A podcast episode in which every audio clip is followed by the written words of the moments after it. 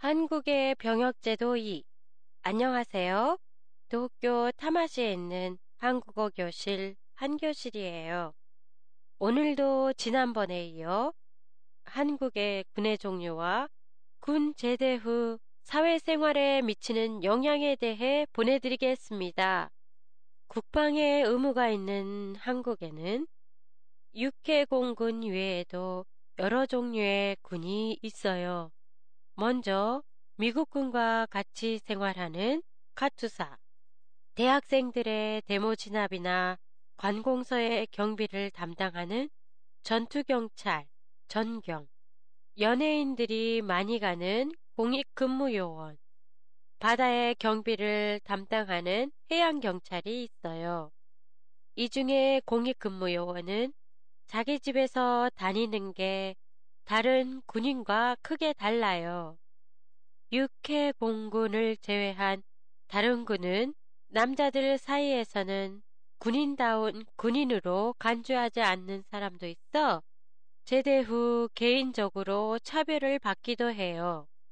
한국에서는 남자가 병역필이 아니면 회사에 원서를 낼 수도 없어요. 회사에 들어가서도 초면부터 어느 부대 출신인지 선배로부터 질문을 받습니다. 그래서 같은 부대를 제대한 선배가 있는 경우에는 선 후배의 관계가 돈독해지고 회사 생활을 하는데도 도움을 많이 받게 돼요. 군의 병역 기간은 군에 따라 다르나 옛날에는 3년 정도였던 것이 지금은 20개월이나 24개월로 점점 짧아지는 추세에 있어요. 제대를 한 후에는 지역이나 직장의 예비군으로 편입되어 제대 후 8년 동안은 예비군 훈련을 받아야 하고 훈련은 합숙 훈련이에요. 8년 동안 예비군을 하고 나서도 5년 동안은 다시 민방위 훈련이라는 것을 받아야 해요.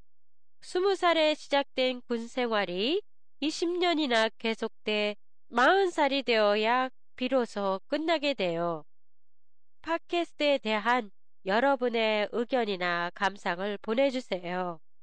보내주실 곳은 한교실의 홈페이지 한교실닷컴이나 트위터를 이용하세요. 안녕히 계세요.